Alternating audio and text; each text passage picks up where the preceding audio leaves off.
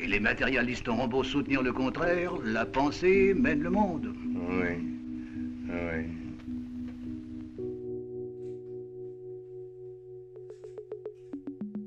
Dans le premier épisode de la saison 4 de la série culte The Good Fight, l'héroïne Diane Lockhart, avocate féministe bourgeoise de Chicago, se retrouve coincée dans un méta-rêve au cours duquel elle se réveille dans une version des États-Unis où Hillary Clinton a gagné les élections de 2016.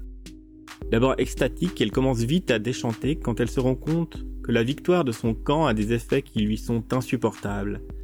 Elle qui a déjà vécu l'autre version de cette histoire. L'intrigue tourne autour du fait que Diane Lockhart se retrouve obligée de défendre les intérêts du producteur Harvey Weinstein, donateur démocrate, proche ami de la présidente Hillary Clinton. Car dans ce monde, le mouvement MeToo, ou les grandes marches des femmes de 2017 n'ont pas eu lieu. Weinstein est toujours un homme de pouvoir qui utilise ses avocats pour discréditer les accusations de viol à son encontre. À travers cette vision onirique, les scénaristes de The Good Fight s'amusent à faire affleurer les contradictions de la réalisation des désirs politiques de Diane. À viser à tout prix le pouvoir, les féministes bourgeoises s'abordent la possibilité d'un mouvement de la base pour renverser le patriarcat. Le rêve de Diane n'a rien de personnel, il est une forme de révélation des contradictions politiques en jeu chez Diane et ses pairs. Au-delà de leur valeur narrative, les rêves sont un des mystères les plus séduisants de la psyché, rarement réductibles à telle ou telle théorie, psychanalytique ou neurobiologique. Entre celles et ceux qui disent ne pas rêver, qui disent les contrôler, qui font les mêmes que tout le monde, qui sont absolument uniques, il y a de la place pour l'interprétation au sujet des rêves. Mais les rêves dans la tradition psychanalytique sont très souvent considérés comme la forme d'expression la plus idiosyncratique possible. Ce sont les nôtres. Les rêves révéleraient des choses bien enfouies dans notre psyché, des facettes précises de nos désirs, de notre personnalité, de notre individualité, de nos contradictions. Or, les rêves peuvent aussi être considérés comme des phénomènes collectifs, des phénomènes politiques, et avoir une utilité à ce titre-là. C'est sur quelques exemples d'usage collectif des rêves que je reviens aujourd'hui. De 1933 à 1939, Charlotte Berrat, juive communiste berlinoise, recueille plus de 300 rêves de proches ou de moins proches qu'elle compile et classe. Elle les considère comme des preuves de la manière dont le nazisme malmène les âmes de ses concitoyens. Berat pense que sous le nazisme, même le sommeil de l'individu n'est pas privé. Dans le contexte du Troisième Reich, ce travail de collection des rêves en tant que révélateur de ce que l'on sait en présent à la dérive est un acte militant, en acte de résistance. Charlotte souhaite rassembler du contenu pour la presse communiste en exil afin de témoigner des effets du nazisme sur la population. Ce que j'ai fait, écrit-elle trente ans plus tard, je l'ai fait en tant qu'opposante politique et non en tant que juive récemment désignée comme telle.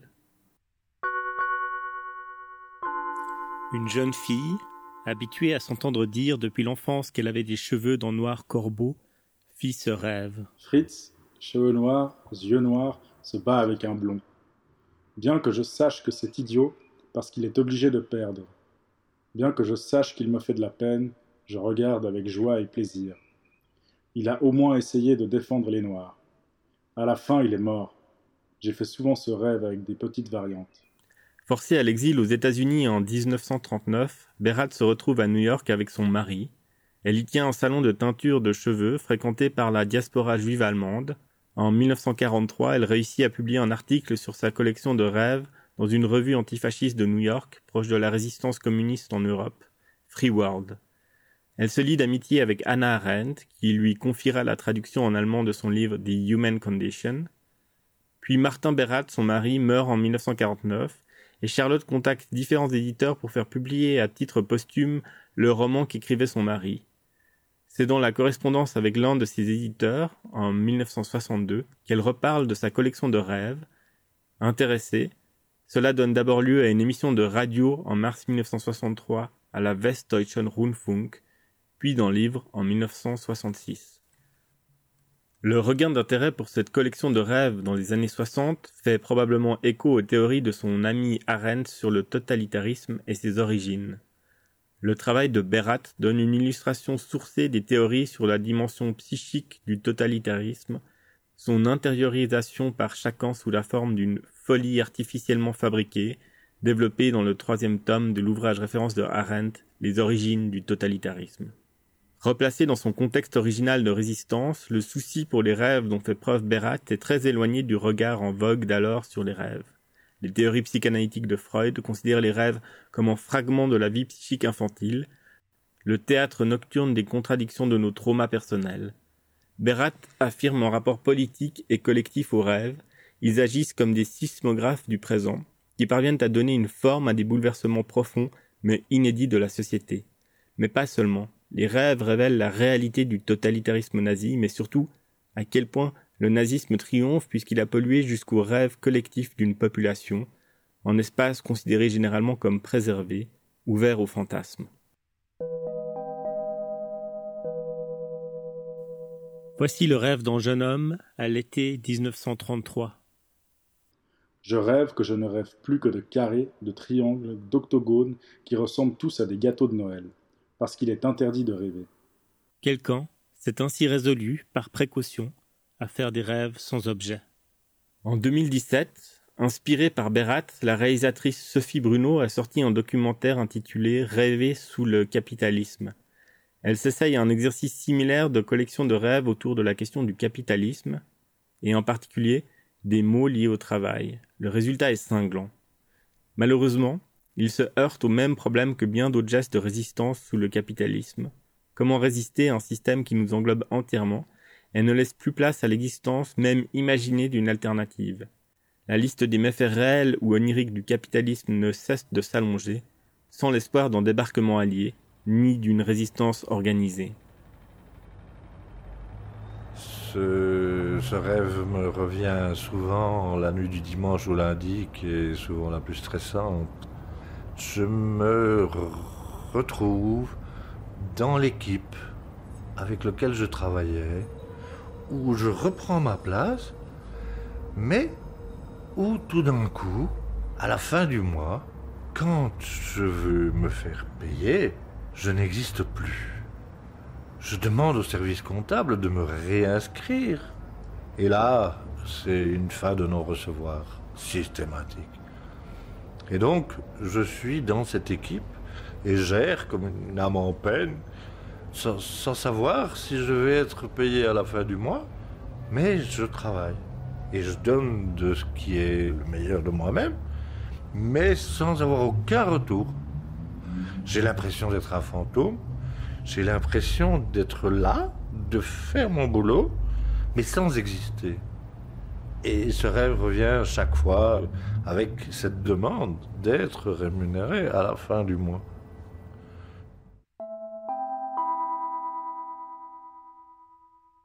Dans son livre 24 sur 7, Le capitalisme à l'assaut du sommeil, sorti originellement en 2014, le critique d'art Jonathan Crary brosse le portrait d'un capitalisme qui tente lui aussi de se saisir de notre sommeil jusque dans nos rêves, qu'il tente d'objectiver, de mesurer ou de nous vendre les outils qui nous en donneraient le contrôle. Crary pense que le sommeil, que les rêves, sont un lieu potentiel de résistance collective au capitalisme, voire à son dépassement. Le cantonnement par Freud des rêves à la sphère privée n'est que l'un des signes d'un effacement plus général touchant à la possibilité de leur signification trans-individuelle. Au cours du XXe siècle, il était généralement impensable que des aspirations puissent concerner autre chose que des besoins individuels, désir d'une maison de rêve, d'une voiture de rêve ou de vacances de rêve. Freud fut loin d'être le seul à penser que le groupe ou la communauté ne pouvait jouer qu'un rôle régressif dans l'économie du désir. Et son œuvre est un exemple parmi d'autres de l'horreur bourgeoise face à la foule ou à la horde, dont les actions de groupe impliquaient inévitablement une répudiation irréfléchie et infantile de la responsabilité individuelle adulte. Mais la réduction psychanalytique ne se contente pas d'interdire les désirs et les besoins qui transcendent les désirs et la soif individuelle de posséder. Elle refuse aussi la possibilité d'une activité onirique comprise comme un processus incessant et turbulent de convergence entre le présent vécu et les fantômes d'un futur instable et encore indistinct. Elle enferme catégoriquement tout rêve, tout désir, dans le champ clos des événements oubliés datant des toutes premières années de nos vies, et rabaisse encore la puissance d'agir du rêveur en réservant à l'analyste la capacité de les comprendre. Si les rêves sont les véhicules de certaines aspirations, il se peut cependant que les aspirations qui y sont en jeu aient trait au désir insatiable qui pousse les êtres humains à outrepasser les limites qui isolent et privatisent le soi. Rares furent au XXe siècle les voix à s'élever pour défendre l'importance sociale du rêve. Parmi elles, l'une des plus célèbres fut celle de Breton avec ses pairs du groupe surréaliste dont Desnos.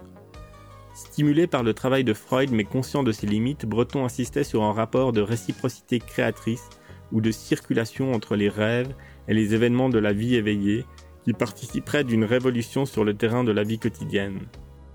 Son intention était de détruire toute opposition entre l'action et le rêve pour affirmer au contraire que l'un nourrissait l'autre. Mais au début des années 1930, au moment où Breton écrivait, ses propositions se heurtaient aux conceptions gauchistes dominantes pour lesquelles l'engagement dans la praxis révolutionnaire apparaissait comme l'antithèse même du rêve considéré comme un simple désir impuissant de changement. La tournure que prirent ensuite les événements en Europe dans les années 30 rendit à l'évidence plus difficile encore de saisir la pertinence politique des thèses de Breton. Il n'en reste pas moins que les pages, dans les vases communicants, où il imagine Paris vu à l'aube du haut de la colline du Sacré-Cœur, présentent une extraordinaire évocation des désirs latents et des pouvoirs collectifs d'une foule de rêveurs. Il en appelle, dans ce moment liminaire entre obscurité et lumière, entre sommeil réparateur et journée de travail, à une collaboration encore à venir entre le travail et les rêves, propres à animer un désir de balayer le monde capitaliste.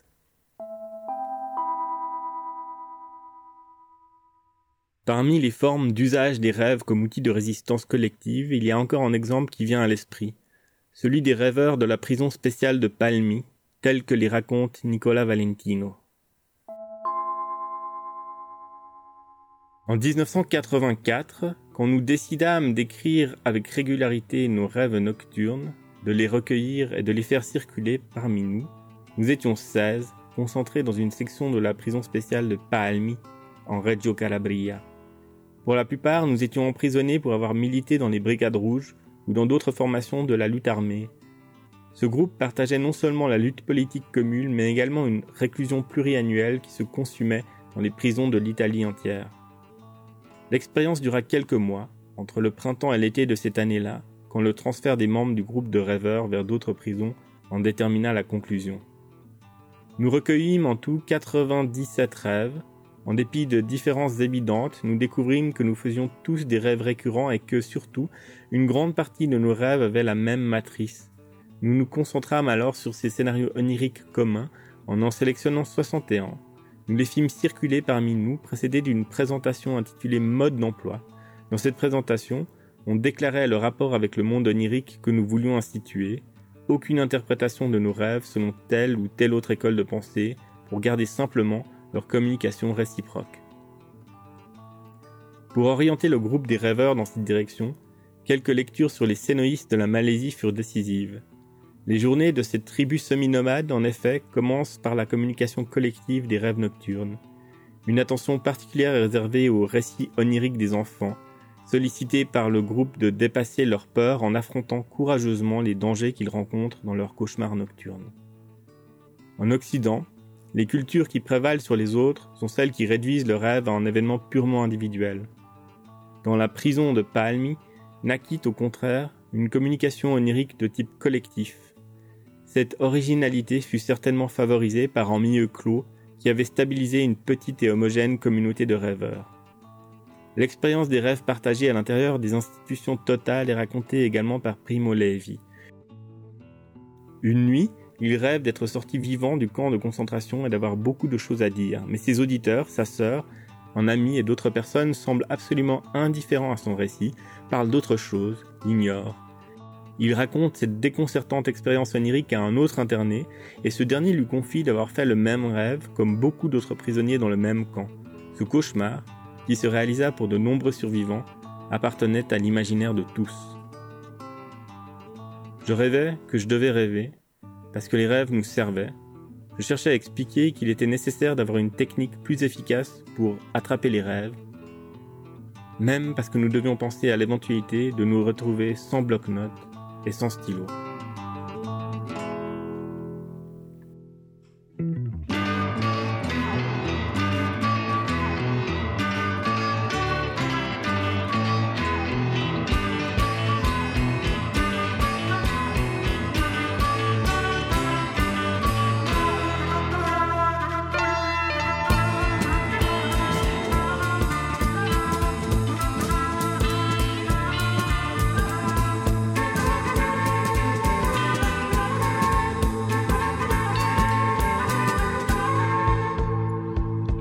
Imputato, ascolta.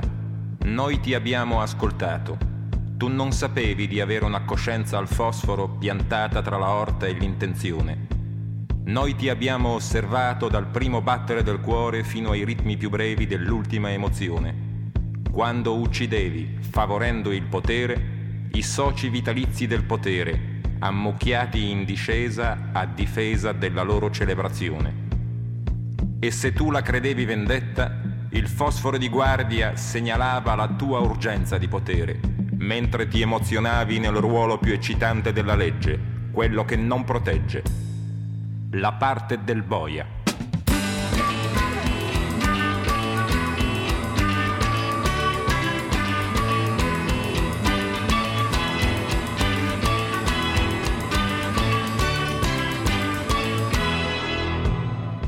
Imputato il dito più lungo della tua mano è il medio, quello della mia è l'indice. Eppure anche tu hai giudicato. Hai assolto e hai condannato al di sopra di me, ma al di sopra di me, per quello che hai fatto, per come lo hai rinnovato, il potere ti è grato. Ascolta, una volta un giudice come me giudicò chi gli aveva dettato la legge. Prima cambiarono il giudice e subito dopo la legge. Oggi un giudice come me lo chiede al potere se può giudicare. Tu sei il potere. Vuoi essere giudicato? Vuoi essere assolto o condannato?